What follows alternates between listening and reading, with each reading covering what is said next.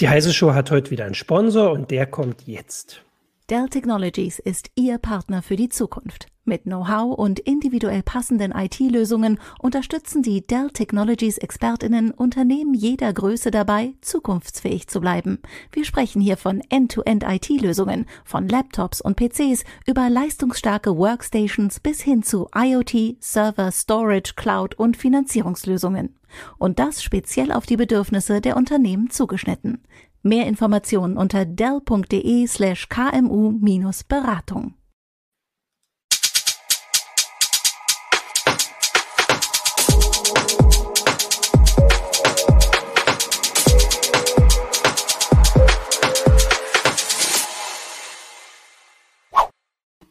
Hallo, willkommen zur Heise Show. Mein Name ist Martin Holland aus dem Newsroom von Heise Online und ich habe heute wieder mit mir hier Christina Beer, auch aus dem Newsroom. Hallo Christina. Hallo.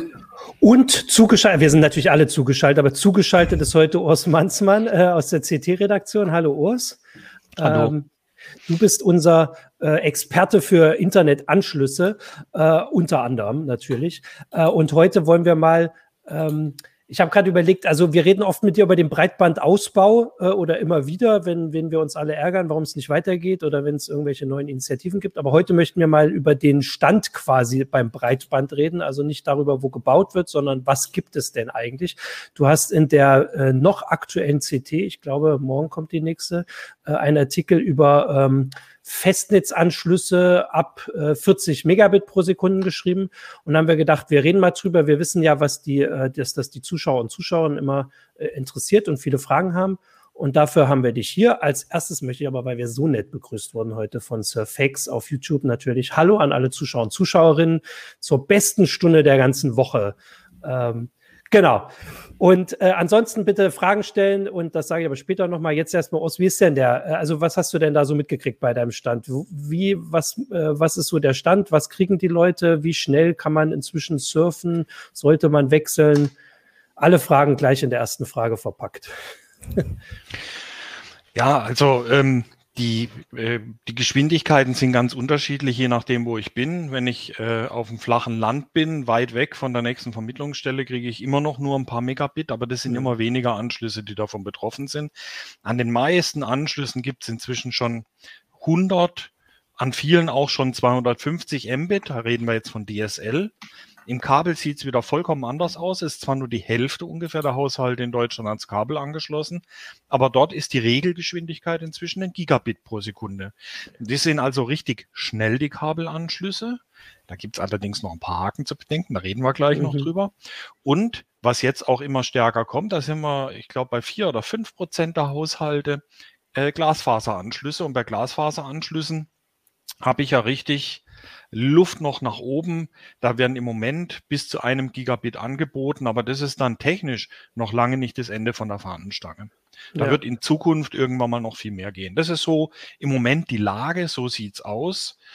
Und ähm, muss halt im Moment das Beste draus machen. Vielerorts gibt's halt nicht so viel, wie man gerne hätte. Ja, vielleicht können wir äh, gleich als erste Frage auch ans Publikum mal stellen, dass einfach mal, äh, wer schon zuguckt, da hat schon der erste angefangen, Stefan Bauer zu schreiben, äh, was sie für einen Internetanschluss äh, haben. Äh, also jetzt vor allem die Geschwindigkeit, vielleicht auch den Anbieter, das war ja auch ähm, so eine Frage. Ähm, weil du hast in dem Artikel auch geschrieben, dass es durchaus, ähm, also du hast gesagt, dass es Inzwischen hat quasi jeder Haushalt einen Festnetzanschluss. Ich weiß gar nicht, wie der Prozentsatz ist, aber dass man davon jetzt einfach mal ausgehen kann. Wahrscheinlich können wir bei den Zuschauern und Zuschauerinnen heute sowieso davon ausgehen, äh, wer jetzt hier gerade äh, zusieht. Aber dass es trotzdem halt, also dass es sich lohnen kann zu wechseln äh, aus verschiedenen Gründen. Äh, und kannst du das nochmal genau erklären? Also geht es da nur um die Geschwindigkeit oder geht es da auch um andere Sachen? Äh, es geht ums Gesamtpaket. Ähm, wenn ich äh, an einem, an einem DSL-Anschluss hänge, habe ich alternative Möglichkeiten. DSL heißt üblicherweise, die Telekom hat die, hat die äh, Telefonleitung verlegt und wenn die Telekom die Telefonleitung verlegt hat, dann unterfällt es der Regulierung und dort habe ich dann die große Auswahl. Das sind ganz viele Angebote, die auf diese Telekom Vorprodukte, nennt man das, zurückgreifen und mir das dann quasi unter eigenem Markennamen verkaufen. Mhm. Und da gibt es durchaus Unterschiede. Die Preisunterschiede sind da, aber sie sind nicht so hoch. Also ich kann nicht die Hälfte sparen oder so. Aber um ein paar Euro hin und her im Monat geht es schon und da muss man dann sehr aufmerksam auf die Zusatzleistungen gucken.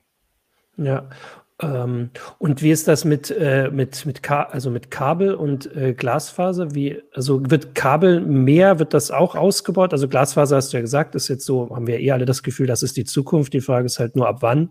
Äh, aber wird Kabel auch ausgebaut? Werden das mehr äh, Leute, die einen Kabelanschluss buchen können?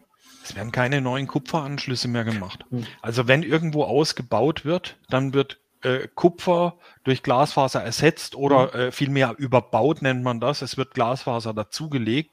Äh, bestehende Kupferverkabelung wird man jetzt nicht unbedingt rausreißen, aber die wird halt perspektivisch dann auch uninteressant. Ähm, wenn ich einmal auf den Glasfaseranschluss gewechselt bin, will ich nicht mehr zurück auf ein Kupferkabel. Ja.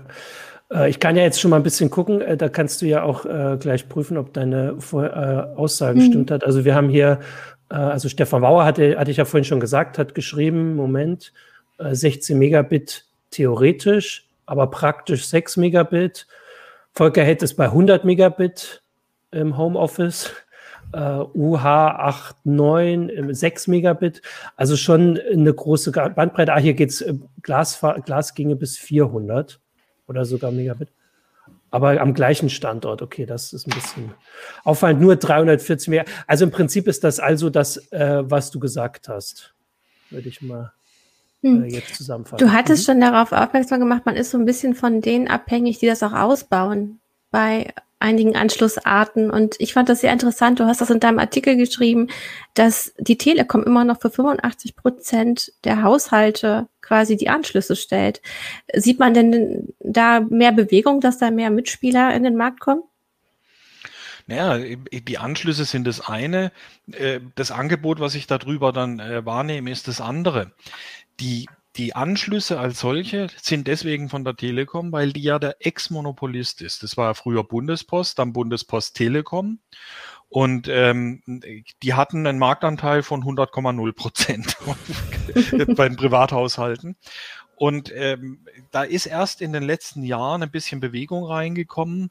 Äh, das Kabel war am Anfang von DSL noch nicht am Start, deswegen ist das Kabel etwas im Nachteil. In anderen Ländern, wo DSL und Kabel gleichzeitig gestartet sind, haben wir ganz andere Marktaufteilungen. In Österreich zum Beispiel ist der Kabelanteil viel höher. Und bei uns ist traditionell DSL gleich Breitband. Das ändert sich jetzt ganz allmählich, aber der Anteil von DSL ist immer noch überproportional hoch in Deutschland.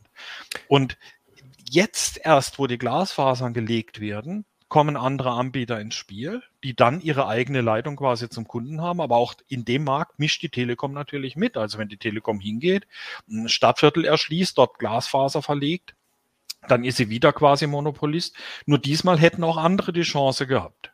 Mhm. Und ergreifen sie auch, also eine deutsche mhm. Glasfaser oder so, die verlegen massenhaft Anschlüsse. Die wissen ganz genau, jetzt wird der Markt verteilt und das sind noch 95 Prozent der Haushalte zu verteilen. Ich wollte gerade sagen, du hast das geschrieben, es sind erst 15 Prozent, ne, die wir überhaupt haben mit Glasfaser. Das ist natürlich krass wenig. Ja, 5 Prozent Glasfaser, dann kommen noch andere dazu, hm. Kabel.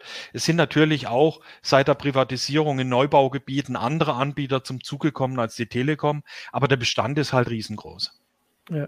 Okay, aber das, äh, nur um das auch nochmal hervorzuheben, also bisher war, äh, also die Telefonleitung und die DSL-Leitung waren quasi also von der Telekom, äh, aber, aber Glasfaser gibt es tatsächlich jetzt Anbieter, die auch äh, sagen, äh, wir verlegen das. Sind da, also du hast jetzt Deutsche Glasfaser genannt, sind das regionale Anbieter, die halt sagen, wir wissen, wie es in unserer Stadt aussieht oder wir haben hier schon, weiß ich nicht, Stadtwerk oder sowas? Oder sind das überregionale Anbieter, die, über die wir vielleicht in fünf Jahren dann äh, genauso sprechen wie jetzt über, ich sag mal, Telekom, Vodafone und äh, die großen. Also sowohl als auch. Äh, auf der einen Seite äh, gibt es die Regionalanbieter, Lokalanbieter, Stadtwerke, mhm. aber die kooperieren dann auch oft mit großen Münster beispielsweise. Da bauen die Stadtwerke Münster aus, zusammen mit der Telekom. Und beide vermarkten das, die Stadtwerke mhm. Münster quasi lokal und die Telekom als äh, nationaler oder sogar internationaler mhm. Player. Ähm, es ist ganz unterschiedlich, lokal, regional, aber auch überregionale Firmen. Eine deutsche Glasfaser ist äh, bundesweit tätig.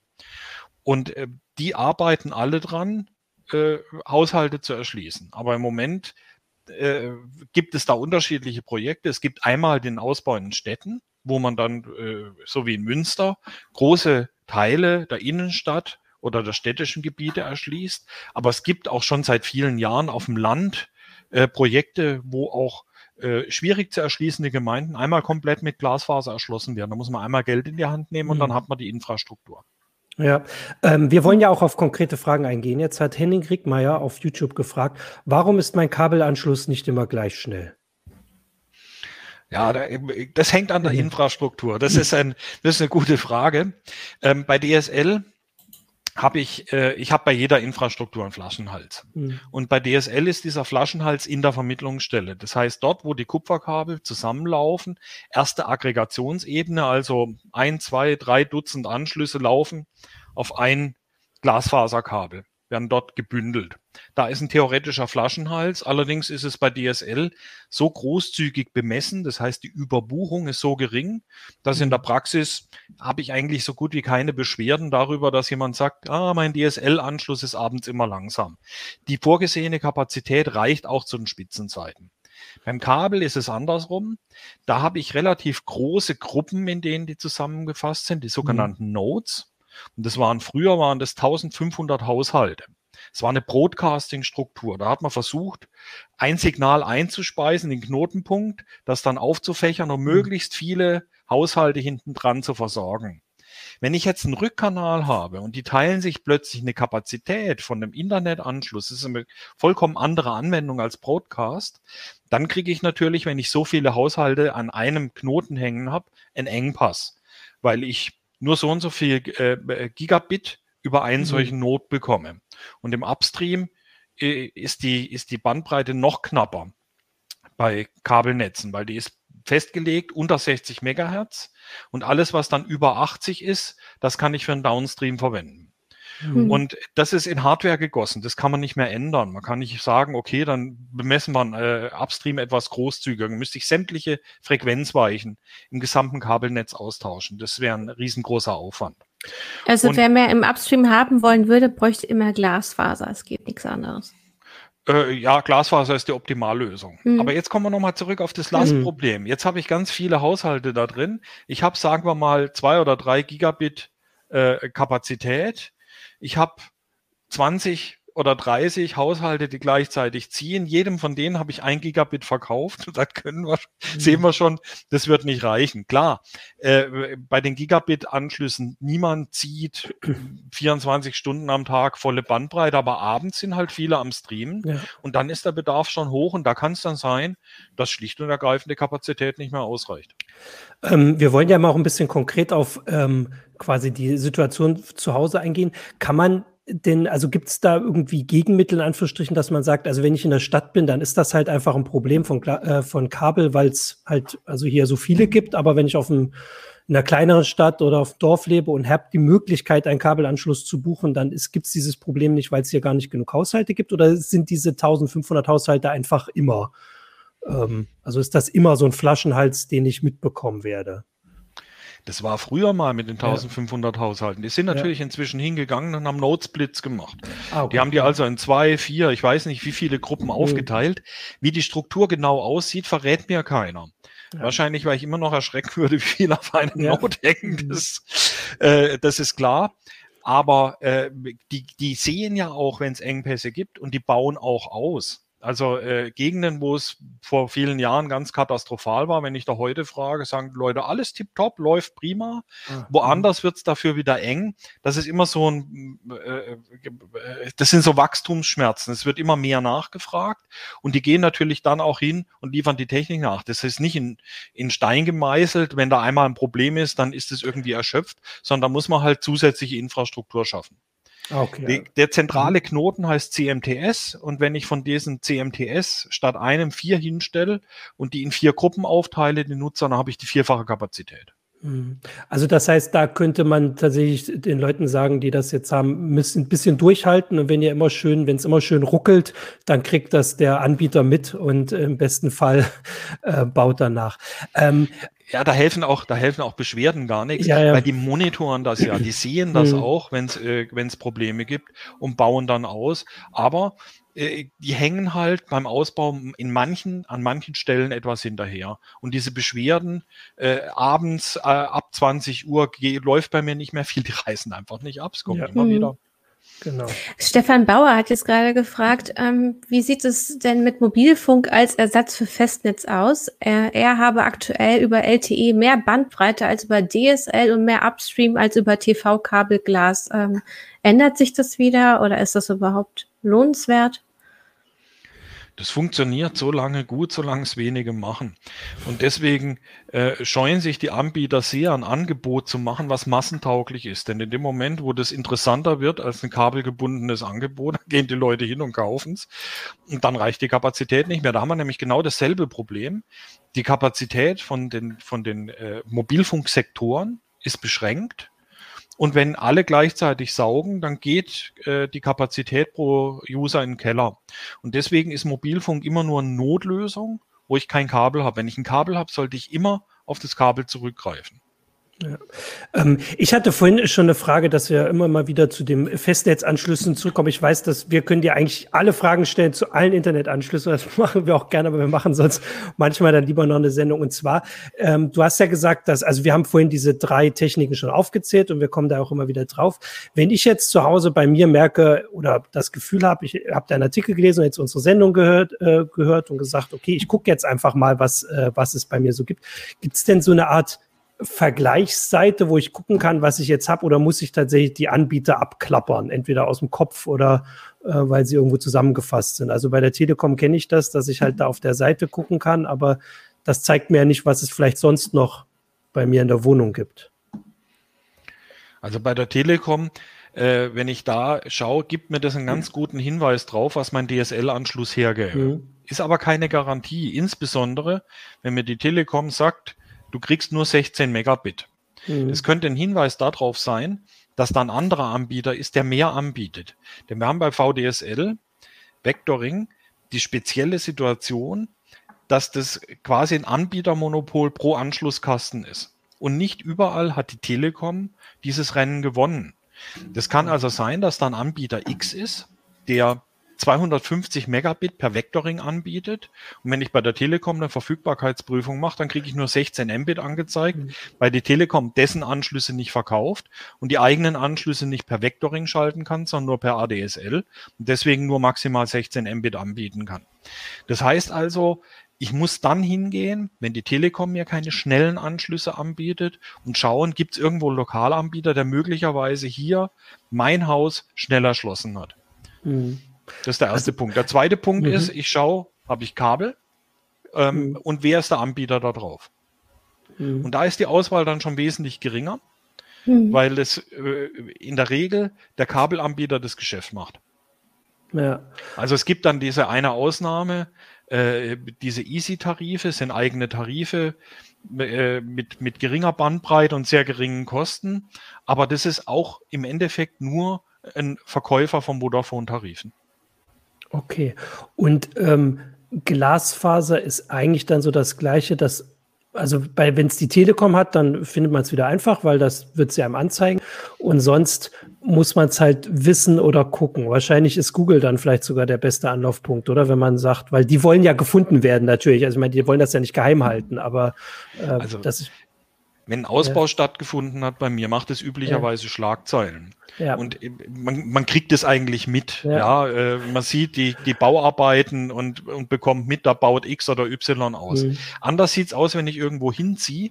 Da ist keine blöde Idee, mal einen Nachbarn zu fragen, was es an schnellen mhm. Internetanschlüssen gibt. Dann sagen, ja, hier gibt's einen Regionalanbieter X, so und so nett. Ja, äh, die machen das hier. Und dann kann ich dort anfragen. Ja, aber also es gibt ja, also das ist tatsächlich so der, es gibt keine Seite, wo man einfach die Adresse eingibt und dann zeigt die einem an, was es alles gibt. Da hat ja keiner, also wer soll das anbieten, ne? Okay.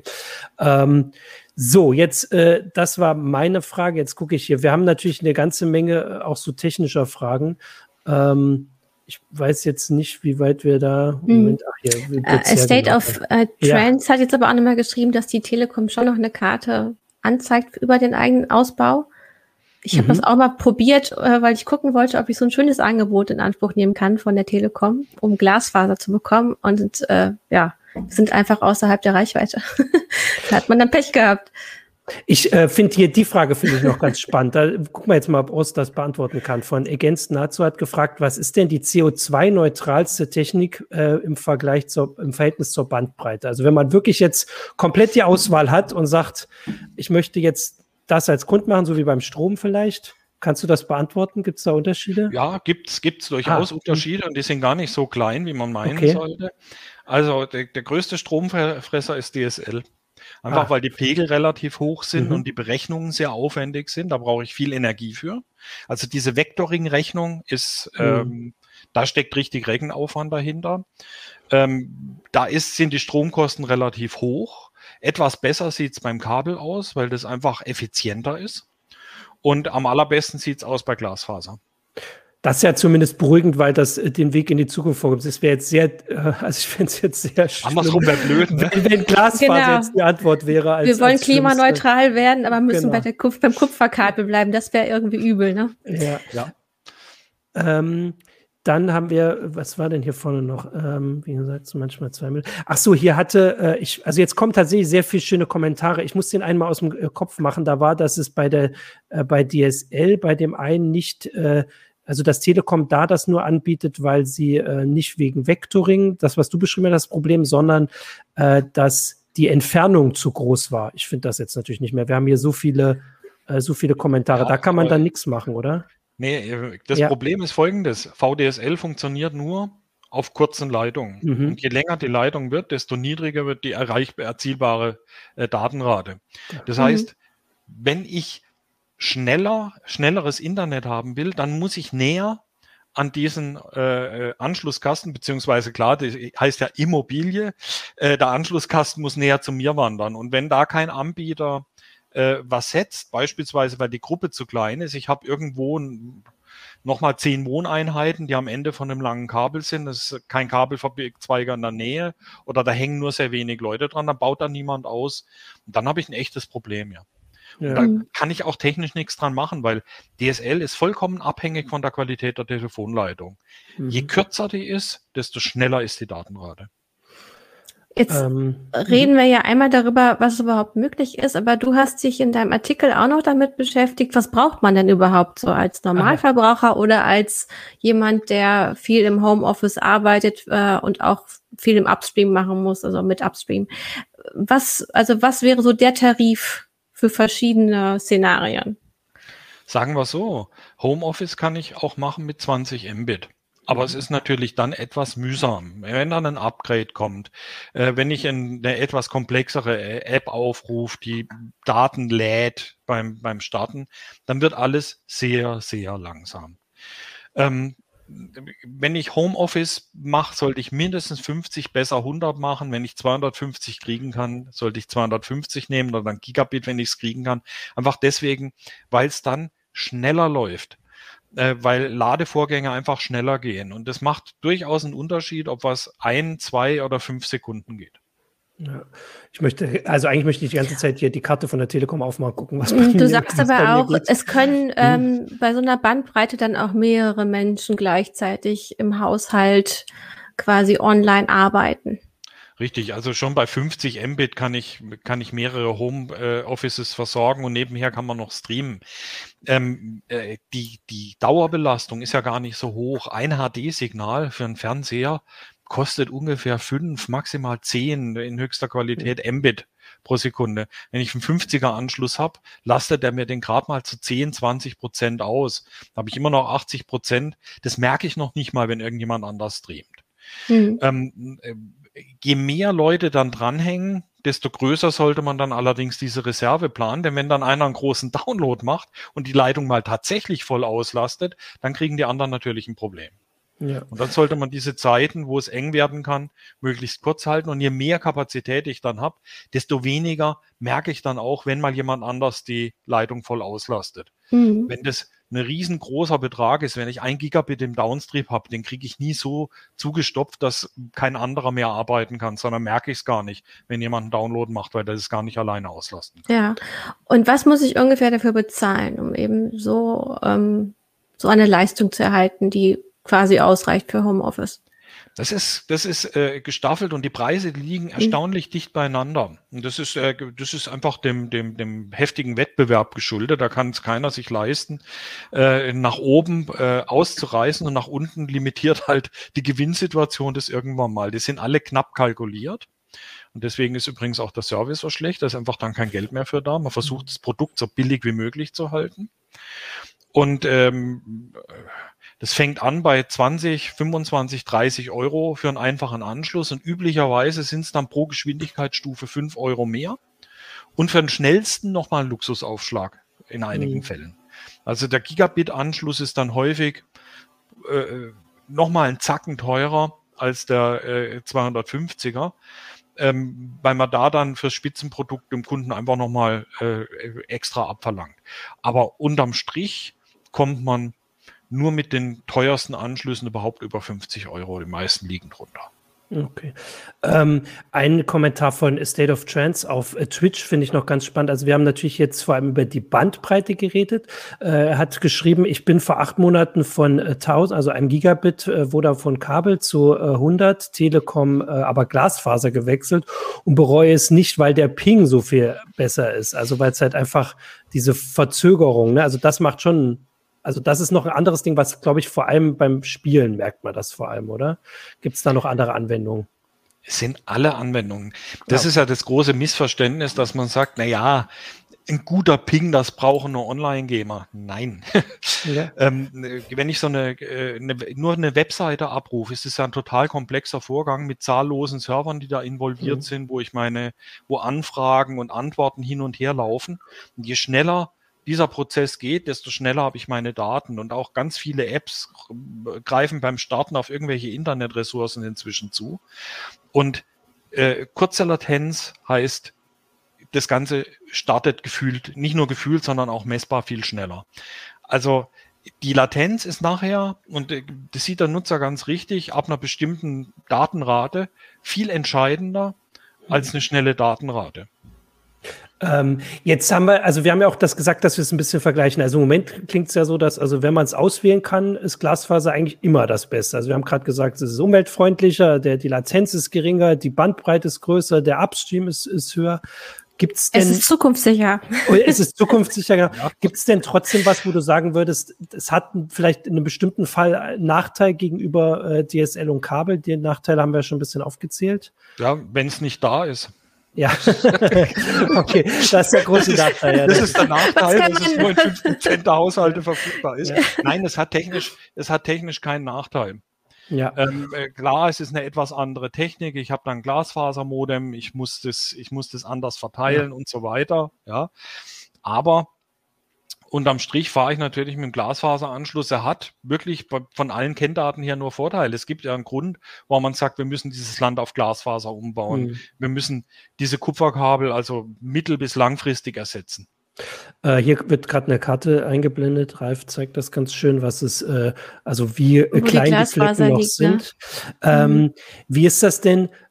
Ich habe aber trotzdem als normaler ähm, Bürger, sage ich jetzt mal, der hier irgendwo wohnt, darauf keinen Einfluss. Also ich kann nur hoffen und warten und vielleicht gibt es irgendwo Wahlversprechen. Das ist jetzt aber nicht wirklich ein Bundestagswahlthema. Äh, also ich kann nicht mich an irgendjemand wenden und sagen, hier, ich hätte gern Glasfaser und dann machen das hoffentlich ganz viel andere und dann ist die Chance größer. Hast du sowas schon mal erlebt oder ist das einfach das kann, man, das kann man durchaus machen. Man kann sagen, legt mir einen Glasfaseranschluss, aber äh, wenn das nur für mich ist, kommt dann halt eine fünfstellige ja. Rechnung. Ja, ja ähm, klar, äh, man kann den Ausbau forcieren äh, darüber, dass zum Beispiel eine Kommune hingeht, einen Partner sucht, der das mit ihr zusammen macht. Mhm. So, so laufen ja viele Ausbauprojekte, dass eine Kommune oder ein Landkreis hingehen und sagen, wir wollen gerne schnelles Internet haben als, als äh, Infrastrukturmaßnahme. Aber das ist halt, äh, dazu braucht man langen Atem. Das dauert, bis so ein Projekt äh, äh, gestartet ist, eingestielt ist. Ansonsten kann ich nur darauf warten, dass irgendein Anbieter von sich aus sagt, das ist wirtschaftlich interessant, hier baue ich aus. Mhm. Kann ich dir noch eine kurze Frage stellen? Ähm, da du so genau Bescheid weißt und wir kurz vor der Wahl stehen. Die FDP hat ja zum Beispiel in ihrem Wahlprogramm stehen, die möchten Gigabit-Gutscheine ausgeben und dass du damit dann vielleicht einen Glasfaseranschluss bekommst. Ist das für dich überhaupt realistisch, dass man es damit beschleunigen könnte? Ich fürchte, das lässt sich überhaupt nicht beschleunigen, mhm. ähm, weil wir einen Mangel an, an Baukapazitäten haben. Wenn wir jetzt anfangen, das zu forcieren und zu sagen, der Ausbau muss schneller gehen, dann äh, äh, treiben wir damit die Nachfrage hoch. Die Nachfrage treibt die Preise hoch.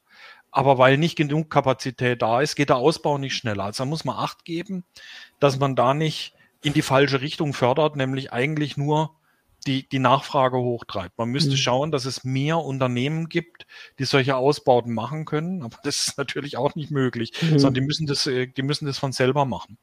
Ja, ich wollte äh, dazu zumindest vorhin noch sagen, aber das äh, widerspricht natürlich ein bisschen dem, was du gesagt hast, aber vielleicht könnte dieses, äh, äh was du ges gesagt hast, dass man in einer Gemeinde, dass die sich mit jemandem zusammentut, das könnte ja tatsächlich ein Vorteil sein, wenn man jetzt auf dem Dorf ist, äh, dass die Wege kürzer sind. Also da trifft man den Bürgermeister oder die Bürgermeisterin vielleicht öfter und kann dann sagen, hier, ich sitze jetzt im Homeoffice und ich weiß von so und so vielen Leuten auch, äh, das ist ein Thema, das uns wichtig ist. Da, das könnte ja jetzt zumindest ein Tipp sein für jemand, der da äh, ähm, der das Problem hat, aber du hast es ja schon beschrieben, das heißt nicht, dass es äh, dann per se jetzt äh, morgen gelöst ist, weil einfach zu viele andere Sachen dahin. Aber vielleicht wissen es die Leute in den Rathäusern gar nicht, ne? dass es ähm, Ach, das schlagendste ist. Argument, und das wissen die in den ja. Rathäusern ganz genau, ist, ja. der Werterhalt der Immobilien. Ah, äh, eine Immobilie, die keinen Internetanschluss hat, ist nicht mehr vermarktbar. Ja. Die will keiner haben. Ja. ja. Also wer irgendwo auf dem Land äh, ein, netten, ein nettes Domizil für sein Homeoffice und, und, und die Kinder sucht, äh, der wird sich umdrehen, wenn es heißt, hier gibt es kein Breitband. Ja. Dann ist es für ihn vollkommen uninteressant, weil da kann er nicht arbeiten. Ja. Gut, also das heißt, da spricht äh, die Kapazität fürs Bauen ein bisschen dagegen. Ähm, ja, das, das läuft jetzt an ja, und, das, ja. und es nimmt auch Fahrt auf, es geht zügig voran, aber ich fürchte halt, dass wir es nicht in fünf Jahren fertig kriegen können. Ja. Einfach weil wir haben nicht genug Bagger und Spezialisten. Das ist ja schon etwas speziellere Bauarbeit. Damit kann ich mhm. nicht, äh, damit kann ich nicht jede Firma beauftragen, mhm. sondern es müssen Tiefbaufirmen sein, die speziell darauf äh, äh, ihren Fokus haben. Und dann auch die richtigen Werkzeuge, Bagger und so weiter, um das zu machen. Hast du was, Christina? Gut, und die Hausanschlüsse ja. müssen wir, muss, müssen auch immer noch gemacht werden. Da muss dann immer der Hausbesitzer noch mal jemanden finden, der das dann macht. Ne? Also das kann und ja auch Leute dauern. Sind, die Leute sind unglaublich misstrauisch. Ich werde tatsächlich von Hausbesitzern gefragt, soll ich einen Glasfaseranschluss nehmen? Der ist mir kostenlos angeboten worden. Ist das gut oder nicht? Ja klar, äh, brauche ich Strom? Brauche ich einen Wasseranschluss? soll ich mich an die Kanalisation anschließen lassen? Ich möchte gerade so ein bisschen rein, dass manche Menschen, dass manche Nein, aber Menschen die Frage, die Frage kommt ernsthaft von Leuten, die eben nicht so internetaffin sind. Mhm. Die nutzen zwar das Internet, haben sich aber nie Gedanken gemacht drüber, sondern sagen, ich habe halt irgendeinen Anschluss genommen und äh, für mein WhatsApp und für Netflix reicht, brauche ich dann ja. Glasfaseranschluss? Mhm. Du, ähm, Urs, noch eine kurze Nachfrage. Surfax sagt nämlich, hör Tiefbau, warum das denn? Die wollen doch jetzt einfach nur noch ein paar Zentimeter in den Bürgersteig hinein. Also, ähm, wie heißt das denn gleich mal? Microtrenching? Nein. Doch, Microtrenching. Da, ja, Microtrenching, ja. Ja, da also, sind viele Gemeinden gar nicht so begeistert von. Und dann kommt noch was dazu. Wenn dann in 20 Jahren der Belag ersetzt werden muss, Blöderweise liegt dann die Glasfaser im Belag. Der wird dann mhm. mit abgefräst. Also muss dann quasi, mhm. wenn äh, der Belag neu kommt, muss das neu verlegt werden. Ah, okay. Und wenn dann irgendwo mal aufgebrochen wird, weil ich zum Beispiel irgendwo äh, ein Fehl, äh, Defekt in der Kanalisation habe oder so, das passiert ja ab und zu mal, dass irgendwo kleine Baumaßnahme, äh, dann sind diese Kabel auch unter Umständen im Weg, je nachdem, wo sie verlegt sind. Mhm. Okay, ähm, ich hatte für dich ähm, noch die Frage, weil du hast das so reingeschrieben und da wollte ich jetzt auch ein bisschen, äh, hatte ich dir schon angekündigt, dich zu fragen. Du sagst, dass der Wechsel, der Anbieterwechsel, wir haben ja jetzt viel beschrieben, was es nun für Techniken gibt und äh, wo man gucken kann äh, und äh, was sich äh, lohnt. Und wenn man jetzt sagt, okay, ich habe was gefunden und wir wechseln, du hast geschrieben, dass das inzwischen, ich muss ja fast zitieren, äh, ein Anschlusswechsel problemlos klappt, die Chance dafür ist inzwischen sehr hoch. Ähm, woran machst du das fest? Weil man natürlich, man hört immer diese Geschichten von Leuten, also das ist ja auch so ein ganz beliebtes Thema in der CT. In Vorsicht Kunde ist das gefühlt jedes, äh, jedes, jede zweite Artikel, äh, wo das nun nicht nur nicht problemlos nicht klappt, sondern überhaupt nicht klappt oder teilweise schlimmste Konsequenzen hat. Äh, aber im Großen und Ganzen sagst du, meint, klappt das inzwischen? Ja, das eine hängt tatsächlich mit dem anderen zusammen. Es Ja. ist ein Massengeschäft. Und dieses Massengeschäft ist vollkommen durchautomatisiert. Mhm. Das hat äh, den Vorteil, wenn man oben einen Auftrag reinkippt, kommt unten ein Anschluss raus. In weit über 90 Prozent der Fälle funktioniert es vollkommen störungsfrei. Ähm, die paar Prozent, wo es dann nicht funktioniert, da geht's dann richtig schief. Und da müsste dann manuell eingegriffen werden, was in so einem vollautomatisierten System richtig schwierig ist. Und deswegen fahren, was dann aus den Gleisen springt, fährt dann aber auch mit Schwung gegen die Wand in Mhm. vielen Fällen. Äh, da liegt das eigentliche Problem. Aber in diesem Massengeschäft, wenn die ihre Prozesse nicht im Griff hätten, dann würde denen schon längst alles zusammenbrechen. Die Mhm. Situation hatten wir so vor 15, 20 Jahren, dass dann der Internetmarkt wahnsinnig schnell gewachsen ist und die sind nicht mehr hinterhergekommen mit ihren Strukturen. Inzwischen haben die alles umgestellt, alles vollautomatisiert, alles untereinander, die haben eine eigene Schnittstellensprache für die Abwicklung vom Provider übergreifenden Aufträgen entwickelt. Das hat die Telekom gemacht, das heißt Vita und das machen inzwischen sogar die äh, Konkurrenzanbieter untereinander die gleiche Sprache, weil sie es einmal für die Telekom implementiert haben, reden sie untereinander auch quasi dieses, äh, dieses Protokoll. Okay. Ich Und, bin immer äh, noch etwas mhm. ungläubig, dass das tatsächlich so gut klappen soll, aber es ist schön. Es freut Also Ich habe äh, ich hab mal vor ein paar Jahren ja. im Bekanntenkreis rumgefragt, eine größere Gruppe, und habe gesagt, Leute, wer von euch hat in den letzten zwei Jahren gewechselt, den Anbieter, und wer hatte dabei ein Problem? Weil bei mir landen sonst immer nur die, die ein Problem haben. Mhm. Und ich höre immer nur, ich nehme das Telefon ab und sage, ah, ich habe ein Riesenproblem. Klar, logisch.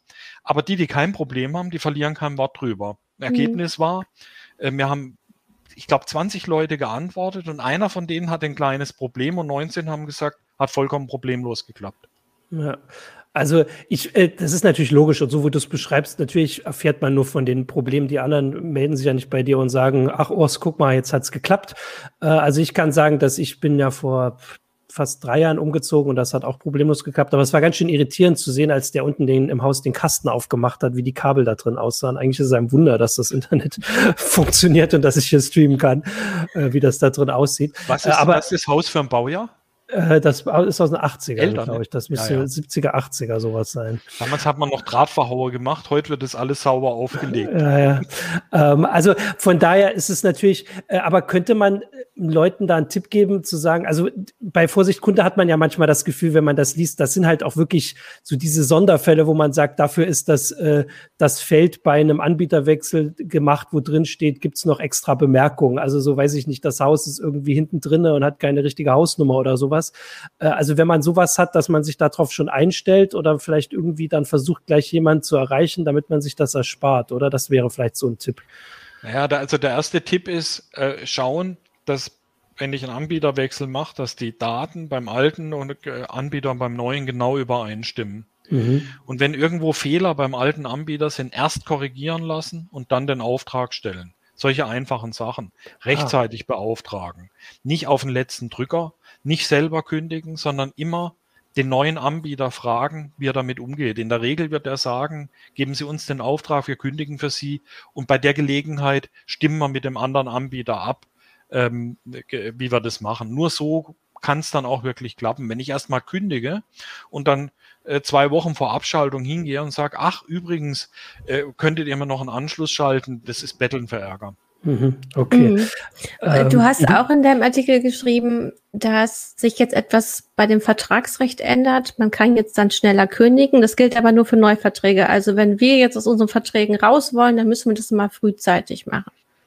Richtig. Da, äh, die Anbieter müssen ja auch inzwischen auf den Rechnungen mitschicken, wann die Kündigungsfristen sind und zu wann man kündigen kann, so dass ich immer orientiert drüber bin, was der Anbieter ähm, äh, jetzt zugrunde legt, weil ich bin da schon ewig Kunde, dann habe ich dreimal einen Tarif umgestellt, weiß ich nicht, hat er bei einer Tarifumstellung das irgendwann mal als Neuvertrag gewertet oder äh, gilt noch die ursprüngliche Kündigungsfrist? Und damit die Leute nicht dann erst anrufen müssen und erstmal klären müssen, wann Kündigungsfrist ist, müssen sie jetzt auf die Rechnung draufschreiben. Das hilft schon mal viel.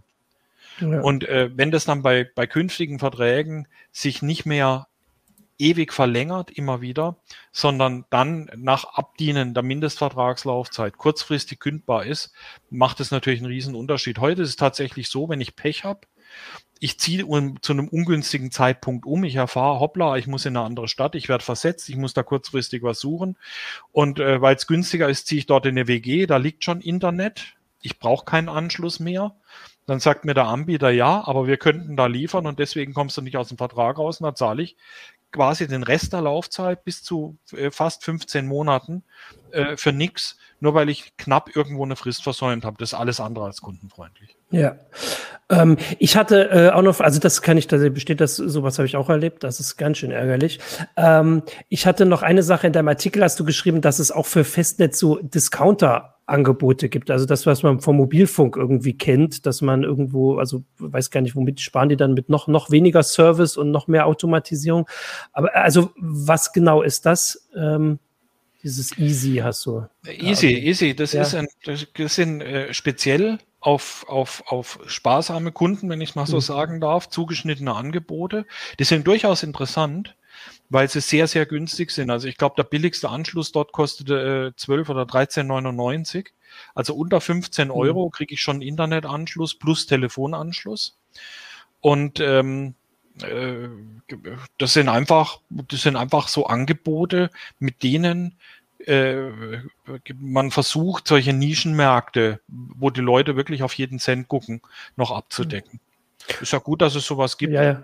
Und da müsste man auch wieder bei denen selbst gucken. Also du hast es im Artikel das verlinkt. Gibt, ja, ja, aber das gibt es übrigens für den DSL-Markt nicht, weil da die Vorlaufkosten mhm. so hoch sind. Weil da muss ich quasi ein Vorprodukt kaufen, das schon relativ teuer ist. Und das müssen die irgendwie auf den Kunden umlegen. Deswegen ist da nach unten äh, die Preis, der Preisbereich nach unten schon sehr beschränkt. Ja. Genau, da kommt mhm. nochmal der Hinweis von äh, State of Trance nur zur Sicherheit. Genau, also Easy geht nur über den Kabelanschluss. Also wenn man das, äh, wenn man kein Kabel hat, braucht man danach jetzt nicht suchen, aber wenn man einen genau. Kabelanschluss hat, kann man mal gucken. Also genauer gesagt Vodafone-Kabelanschluss. Okay. Weil über einen anderen, anderen Kabelanschluss geht's auch wieder nicht.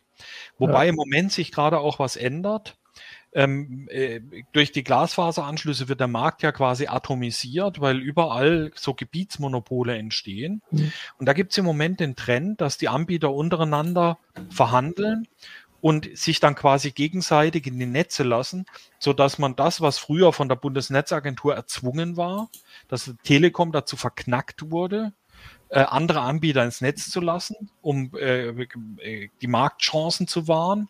Ähm, machen die Anbieter jetzt von sich aus, weil sie sehen, es ist leichter, wenn wir äh, in einer größeren Fläche anbieten und wenn wir auch die, die Vertrie den Vertrieb von anderen Anbietern nutzen, um unsere Produkte an den Mann zu bringen. Ja. Deswegen ist ja auch da, wo Glasfaser liegt, ist erstaunlich, ist die Quote der Glasfaseranschlüsse immer noch erstaunlich gering. Also die allermeisten Glasfaseranschlüsse, die irgendwo in Haushalten liegen, werden im Moment noch gar nicht genutzt. Und das ah. liegt auch mit daran. Okay. Ähm, ah, ich hatte noch, also ich würde jetzt langsam so ein bisschen zum Schluss kommen, außer es kommt noch eine ganz, äh, ganz tolle Frage. Ähm, ich habe noch eine ganz tolle Frage, die hast du, hast du mir vorher gegeben. Ähm, ich kann aber keinen Internetanschluss buchen, also und Geld sparen, indem ich sage, ich brauche kein Telefon, oder? Du kannst das, Nö, das, glaube ich, machen, ja, ja, das machen die Anbieter nicht. Äh, jetzt habe ich sie dir so formuliert, wie du es mir gesagt hast. Also äh, gibt es da einen Grund für oder ist das? Ja, äh, ganz praktischen Grund. An dem Telefonanschlüssen verdienen die Anbieter und zwar nicht schlecht. Die sogenannten Interconnection-Gebühren oder Terminierungsgebühren. Das sind die Gebühren, die die Telefongesellschaften untereinander zahlen, dafür, dass sie ein Telefonat entgegennehmen und an den Endteilnehmer vermitteln. Die haben ja so gut wie keine Kosten mehr. Äh, früher war, äh, mussten die Telefonleitungen verlegen, Vermittlungsstellen betreiben, alles weggefallen. Wir haben mhm. Voice over IP und das Telefon ist quasi nur noch ein Internetdienst. Den könnte man eigentlich gratis oder für ein ganz geringes Entgelt anbieten. Nur traditionell sind die Leute gewohnt, dass Auslandsgespräche und Mobilfunkgespräche relativ teuer sind und sind auch bereit dafür zu bezahlen. Und äh, deswegen liefern die Anbieter immer einen Telefonanschluss mit. Es gibt unheimlich viele Kunden, die sagen, ach, der interessiert mich überhaupt nicht. Ich habe gar kein Festnetztelefon mehr. Mhm. Den lasse ich brach liegen. Ja, aber mitgeliefert wird er trotzdem, weil man möchte dem Kunden natürlich nicht die Chance nehmen, äh, diese lukrativen Dienste in Anspruch zu nehmen. Also für einen Anbieter lukrativ. Ja, ja, genau, teuer ins Ausland zu telefonieren. Ja, ja ich würde sagen, äh, damit sind wir eigentlich, also haben einen ganz guten Überblick gegeben. Wie gesagt, das ist äh, ein Thema, was wir immer wieder äh, besprechen können, äh, sollen, wollen, wo auch immer wieder Fragen kommen. Also den Breitbandausbau haben wir heute so, also irgendwie äh, ähm, kommt man ja mal drauf. Also haben wir heute auch nicht äh, ignoriert. Natürlich haben wir ein paar Sachen dazu. Ja, das, man kommt ja am Thema, äh, man ja, ja, kommt genau. ja am Thema Ausbau eigentlich gar nicht mehr vorbei. Das genau. ist ja genau. quasi das zentrale Thema in, in Deutschland inzwischen. Genau, aber wir haben versucht, uns ein bisschen auch wirklich auf das äh, zu äh, beschränken, was einfach jetzt gebaut ist, was da ist, was man hat. Also jeder hat jetzt äh, so ein bisschen vielleicht die Idee, mal zu gucken, was es noch gibt. Äh, und Urs sagt, man kann ganz leicht wechseln, ähm, problemlos so rum, äh, größtenteils. Ich, ich gebe keine Garantie. genau. Ansonsten äh, nimmt er dann die Anrufe entgegen äh, oder wir in der CT gibt's dann das Vorsicht Kunde dazu, wenn es dann mal nicht klappt. Ähm, wir haben zum Abschluss der Sendung noch den Hinweis. Christina, hast du es dir gemerkt? Michael spielt zweimal die nächsten Tage. Ähm, ja, in den nächsten Tagen kommt was, zum Beispiel Diablo 2. Also bei Heise spielt reingucken und er sagt auch abonnieren. Abonniert genau, abonnieren. Ich weiß das zweite Spiel nicht mehr gerade. Das muss man jetzt nachgucken, das habe ich vergessen. Er kann sich, glaube ich, auch gerade nicht Er schreibt das bestimmt im Private Chat. Genau, FIFA, FIFA 22. 22. Juhu. Sehr gut, haben wir geguckt, ob er auch aufpasst. Äh, ansonsten ist natürlich am Wochenende äh, Bundestagswahl für alle, die noch nicht gewählt haben. Bitte hingehen. Das äh, ist ja, glaube ich, selbstverständlich. Äh, und äh, schön wählen. Und dann sind wir alle gespannt, wie es da weitergeht. Das war unsere heiße Show. Bevor wir gleich winken, kommt jetzt aber nochmal der Sponsor. Dell Technologies ist Ihr Partner für die Zukunft. Mit Know-how und individuell passenden IT-Lösungen unterstützen die Dell Technologies Expertinnen Unternehmen jeder Größe dabei, zukunftsfähig zu bleiben. Wir sprechen hier von End-to-End IT-Lösungen, von Laptops und PCs über leistungsstarke Workstations bis hin zu IoT, Server, Storage, Cloud und Finanzierungslösungen. Und das speziell auf die Bedürfnisse der Unternehmen zugeschnitten. Mehr Informationen unter dell.de slash kmu-beratung. Achso, und ich muss am Ende mich dann doch nochmal entschuldigen. Ich war jetzt ein paar Mal im Büro. Also dieses Blinken, was man hier sieht, was auch angesprochen wurde, das ist der irgendwie nicht funktionierende Weißabgleich hier im Homeoffice. Das hatte ich irgendwie vergessen im Büro. Da steht also kein, da steht niemand vor der Tür und will reingelassen werden. Ich dachte, das wäre ein äh, Feuerwehrauto von deinem. Ja, das sieht wirklich so aus. Nee, nee, es ist alles ganz und es ist auch keine Leuchte. Das ist hier das, äh, äh meine, mein, ein technisches Problem, das ich hoffentlich beim nächsten Mal behoben habe. Äh, das ist aber das Einzige. Ansonsten hat ja alles geklappt. Danke, Urs. Genau, danke, es gab Christine. noch äh, Ergänzungen. Ähm, das hat ja. aber Urs nämlich eigentlich auch in seinem Artikel geschrieben. Man kann tatsächlich so getrennte Tarif Tarife haben, ne, mit, äh, Tele dass der Telefonanschluss nicht mit drin ist, aber das ist sehr selten und die Ersparnis ist teilweise sehr gering. Das haben mir nochmal äh, Zuschauer angemerkt. Ja. Das steht alles im Artikel. Das ist die aktuelle ja. CT. Dafür werben wir immer. Ich suche die Nummer. Das ist die 2021. Eine neue gibt's, glaube ich, morgen. Äh, und damit danke. Äh, danke Urs, danke Christina, danke an die Zuschauer und Zuschauerinnen, danke an Ralf und Michael. Und äh, damit endet die heiße Show. Nächste Woche gibt's die nächste Folge. Ciao. Tschüss.